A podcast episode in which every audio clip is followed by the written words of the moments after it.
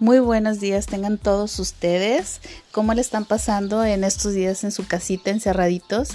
Esperemos que estemos eh, trabajando en algún nuevo hábito, ya sea eh, de salud, en el ejercicio, en, la alimentación o, o pasar más tiempo creando hábitos en la oración y en la lectura de la palabra.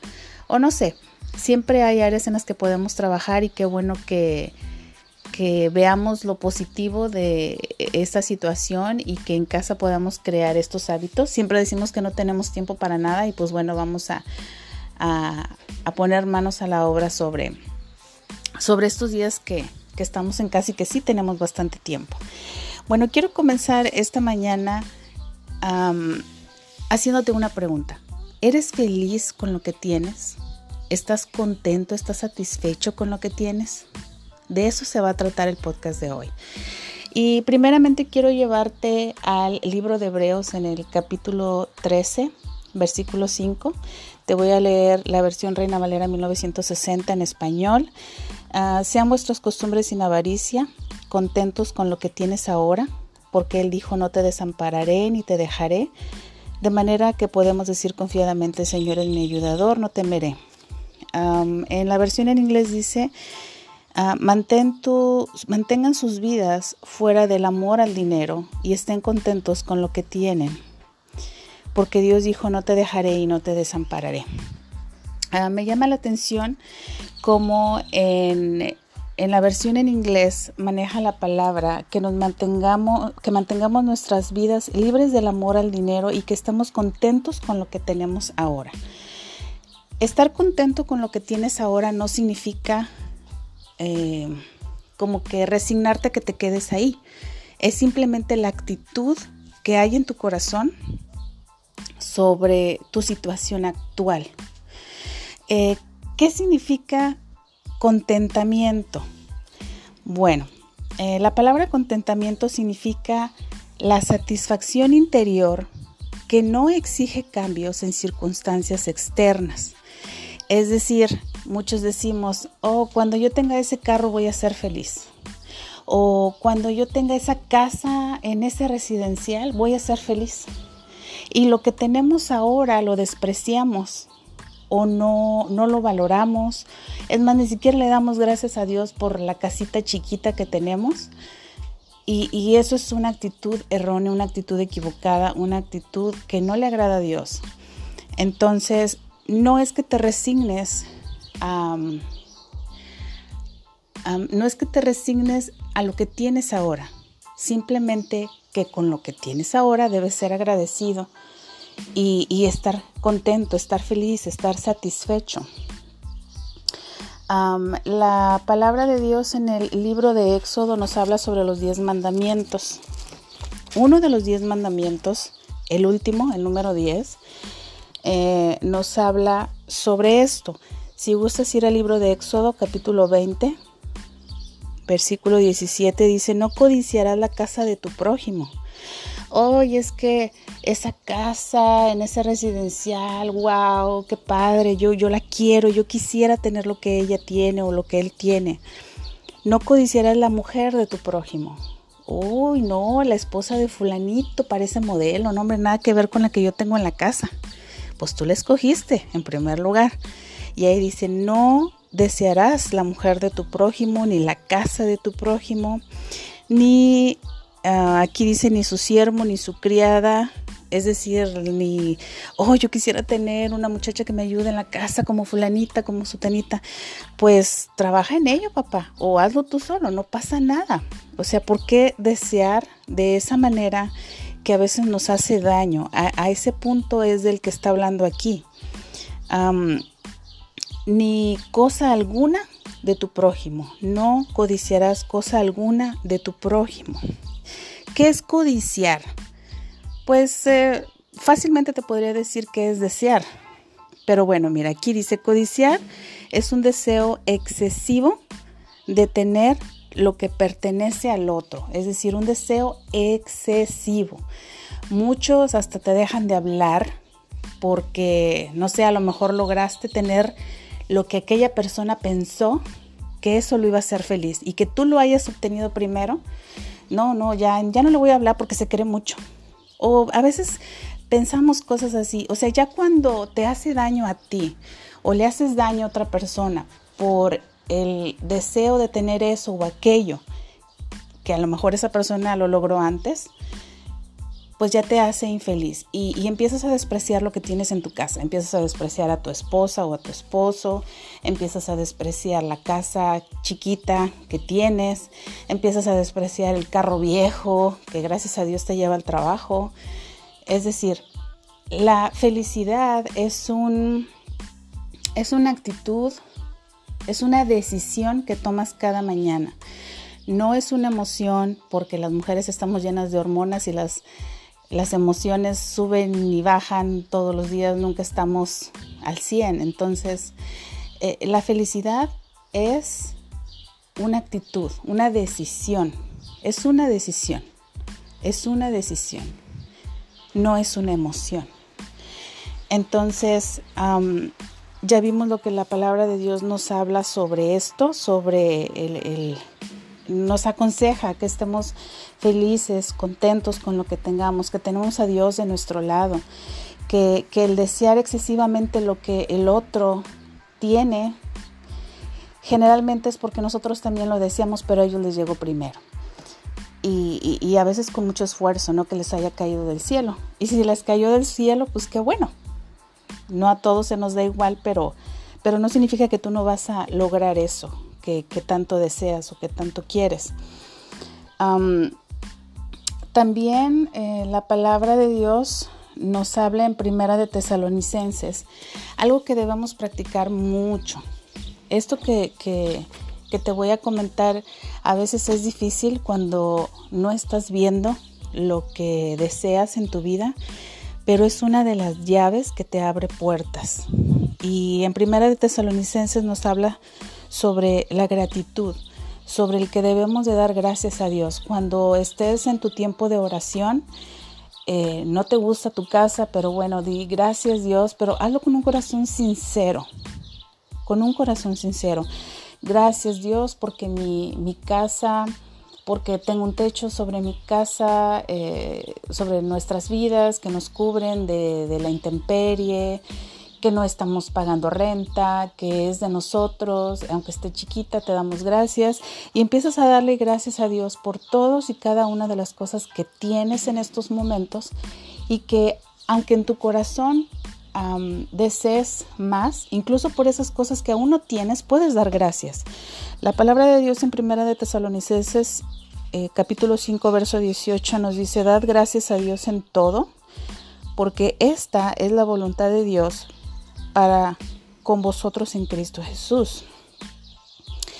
Y, y realmente, realmente, esta es una llave que abre puertas, el estar agradecido por lo que tienes, incluso dar gracias por lo que deseas, pero siempre con una actitud correcta.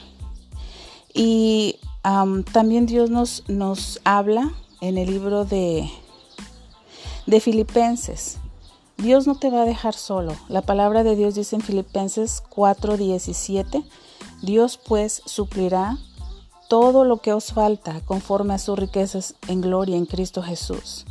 Si tú estás pasando por una situación difícil, a lo mejor tu casita es de madera o, o no sé, de tarima, porque no sabemos, no sabemos las circunstancias por las que todos estén pasando. Pero si es así, dale gracias a Dios por ese techo que tienes y también dale gracias a Dios por aquella casa que deseas, porque estamos seguros que Dios va a suplir todo lo que nos falta. Dios nos escucha, Dios está con nosotros, Dios no se hace el sordo y te deja a la deriva que le hagas como tú puedas, es tu problema. Yo te creé, pero pues ahí te dejo en el mundo solo para que hagas ahí hagas y sobrevivas como tú puedas. No, Dios ha prometido estar con nosotros. Este, y, y que Él va a suplir todo lo que nos falta. También la palabra de Dios nos dice dónde debemos de poner nuestra mirada, dónde debemos poner nuestro corazón, dónde debemos de poner nuestros ojos. Y no es en las cosas materiales. En el libro de Hebreos, capítulo 12, verso 2, Dice, puestos los ojos en Jesús, el autor y el consumador de la fe. Ahí en la situación en la que estés, con las cosas que tienes, dale gracias a Dios y pon tu mirada en Él. No pongas tus ojos en el amigo que su esposa es una modelo y vive en un residencial, que cada mes se van de viaje a, no sé, a Dubái, a Cancún, a, no sé, eh, hay tantas cosas que vemos, que ponemos nuestra mirada en esas personas, en las cosas que están haciendo y que por lo general es un reflejo de lo que deseamos, de lo que nosotros deseamos o queremos cumplir. Entonces no pongas tus ojos en ellos porque te vas a deprimir. Mejor pon tus ojos, pon tu mirada en Jesús y Él en su momento, si tú eres fiel, si tú persistes en la oración, si tú sigues trabajando, si tú sigues eh, dándole gracias por lo que tienes, si tú sigues teniendo una actitud correcta, va a llegar un momento en el que tú también vas a poder disfrutar de ese viaje, de un carrito más nuevo, de, de a lo mejor otra casita mejor. Es decir, Dios no te deja solo, Él te escucha y concede los deseos de tu corazón no nos vaya a pasar como aquel personaje que se acerca a Jesús y le dice, ¿qué puedo hacer para entrar al reino? Y, Dios, eh, Jesús le dice, pues haz los mandamientos, este, no sé, pues le menciona los mandamientos, ¿verdad? Y él dice, bueno, yo todo eso lo he hecho, ¿qué más puedo hacer? Y Jesús le dice, bueno, ve y vende todo lo que tienes y dáselo a los pobres. Y ahí es donde como que, ah, caray, como que vendo todo lo que tengo. Quiere decir que a pesar de todo los mandamientos y de todo lo que hacía, sus ojos estaban puestos en lo que él tenía, en su sustento, en lo material. Y ahí es donde Jesús le dice, ah, caray, pues como que, como que es más difícil para un rico hacer ese sacrificio, porque sus ojos están puestos en lo material. Y a veces eso pasa en algunos países. hay países que son en donde sus habitantes o sus ciudadanos son, eh, tienen mucho eh, material en lo material. Entonces llega un punto como en esta situación en la que de qué te sirve tener eh, la casa, las tres trocas, no sé, dinero en el banco, si en realidad ahí está, o muchos murieron con todo eso ahí en el banco. Entonces, e, es importante tener tus ojos en Jesús porque el día que puedas perder todo, tu, actitud correcta hacia, hacia Dios así seguirá y Dios podrá reponerte como a Job. Job en un día perdió a su familia, perdió su riqueza, su salud, todo en un día. Todas las cosas malas le cayeron en un día. Y él siempre fue fiel a Dios y, tuvo una actitud correcta delante de Dios. Y al final de toda su prueba, Dios le restituyó al doble todo lo que había perdido. Entonces, siempre hay que tener una actitud correcta de gratitud y de estar contentos con lo que tenemos en estos momentos, que no significa que ahí nos vamos a quedar. Dios siempre quiere llevarnos de gloria en gloria, siempre quiere que disfrutemos de la vida, no quiere que estemos amargados. Entonces, pon tus ojos en Jesús y ten una actitud de gratitud, una actitud eh, de sentirte satisfecha con lo que Dios te ha dado y con lo que tienes en estos momentos, en estos momentos. espero que esta palabra te haya ayudado, te haya servido si estás pasando por una situación de desánimo en la que crees que, que no vas a salir de ahí, con Dios todo es posible, pero siempre, siempre pon tus ojos en Jesús y ten esta actitud correcta. Siempre ten esta actitud correcta delante de Dios y, y sigue orando, sigue creyendo, sigue confiando. No te des por vencida en tu fe. Sigue creyendo y va a llegar un punto en el que vas a salir de ese valle oscuro donde estás caminando, pero recuerda que aunque estés pasando por valle de sombra de muerte, no temas, porque Él está contigo. Él no te ha dejado sola, no te ha dejado solo, aunque pudiera parecer que estás sola o solo. Siempre confía en Dios que Él está contigo y Él, Él te va a sacar, tienes que tener paciencia, tenemos que tener paciencia porque estamos acostumbrados en un mundo de microondas donde todo lo queremos ya. Hasta cuando oramos le decimos a Dios, pero ya. Y no, no es cuando nosotros queramos, es cuando Dios lo crea eh, pertinente.